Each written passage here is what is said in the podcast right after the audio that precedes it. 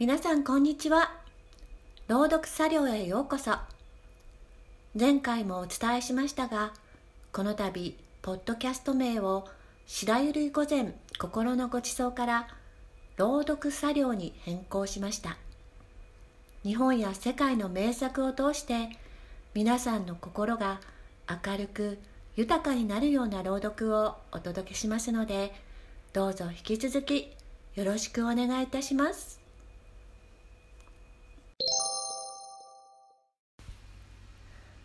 さて今回は少し趣向を変えて短編作品を朗読してみたいと思います。そこで取り上げたのは有名女流作家の岡本かの子。タイトルは「オペラの木と」です。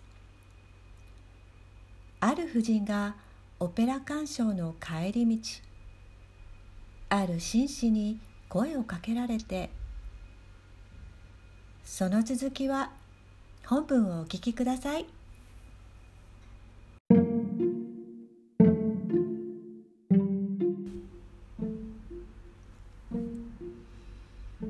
オペラが跳ねて一人の東洋婦人がタクシーを探していた。一人のオペラ帽を光らした中年の紳士が婦人を誘って戸の開いている。立派な自家用自動車の傍らへ連れて行った。あらこれはタクシーではありませんわ。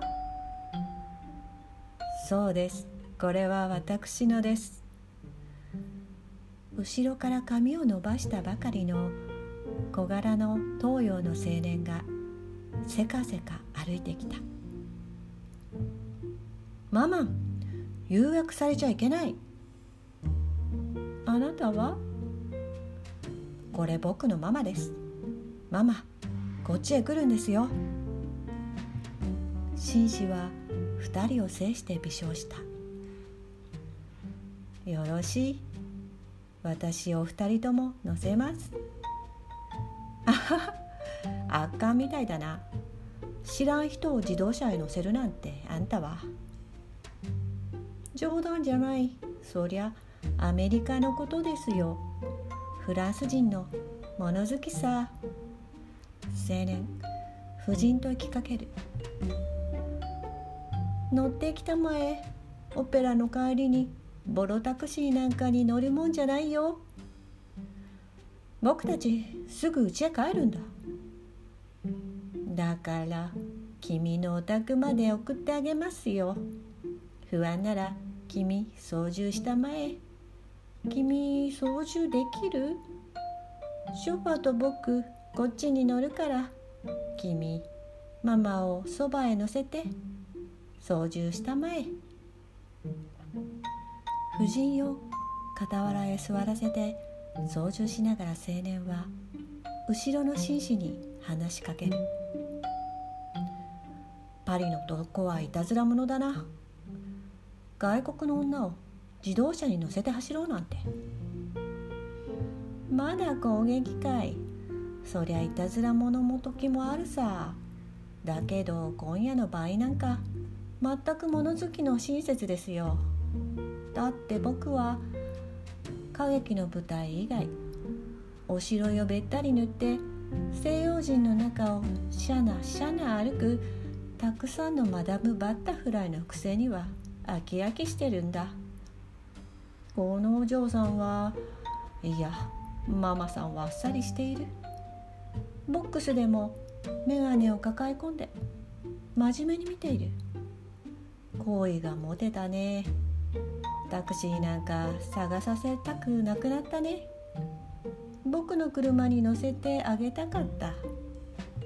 君がついてるのを知らなかった。ポンフィスがいたらなお好都合じゃないか。ああそうか。だけどお嬢さんなんて全く西洋人には東洋人の年頃がわからないのがおかしいね。ことさらに女は子供に見られやすいね。そうだ。東洋の大概の婦人はお嬢さんに見えるね。お嬢さんを親切にするなんてやっぱりいたずらがかかってますよ。違うよ君。パリの男のいたずらの相手はマダムやそれものの社交婦人だよ。君大概な場合お嬢さんには親切ぐらいしか怒らないよ。自宅の少し手前で青年は夫人の手を引いて自動車から降りた。そして丁寧に帽子を取って車上の紳士に言った「ありがとう。久しぶりで良い自動車を操縦させていただきましたありがとう。さようなら。夫人も青年の後から頭を下げたありがとう。さようなら。おやすみなさい。紳士もオペラ帽を取ってきれいな髪の毛の頭を下げた。青年と夫人は歩き出した。と紳士はショッファーが自分のそばの座席から操縦席へ戻った時今一度青年たちを呼び止めた。もしもし私の物好きは二度とあなた方に私を会わせようとしないでしょう。こんな場合二度と作るなんて野暮ですからな。でもう一度本当にさようなら。よくわかりましたよ。さようなら。さようなら。ごきげんよう。車を少し見送ってから青年はしみじみと。母のそばへ寄ってきていった。お母さん青年はことさらに優しく東洋風にこう呼んだ。怖かった？あんたは？僕はさあ怖くもなかったけど変でしたよ。でもかやつ割に良いやつには良いやつだった。青年は後の方を独り言にした。けどねお母さんやっぱりあんたは今まで通り一人で夜なんか歩かない方が良いですよ。僕は男だもの。それに長くパリに住もうってのにこんなことぐらい平気にならなくっちゃ。本当のパリの味が分かりっこないからな。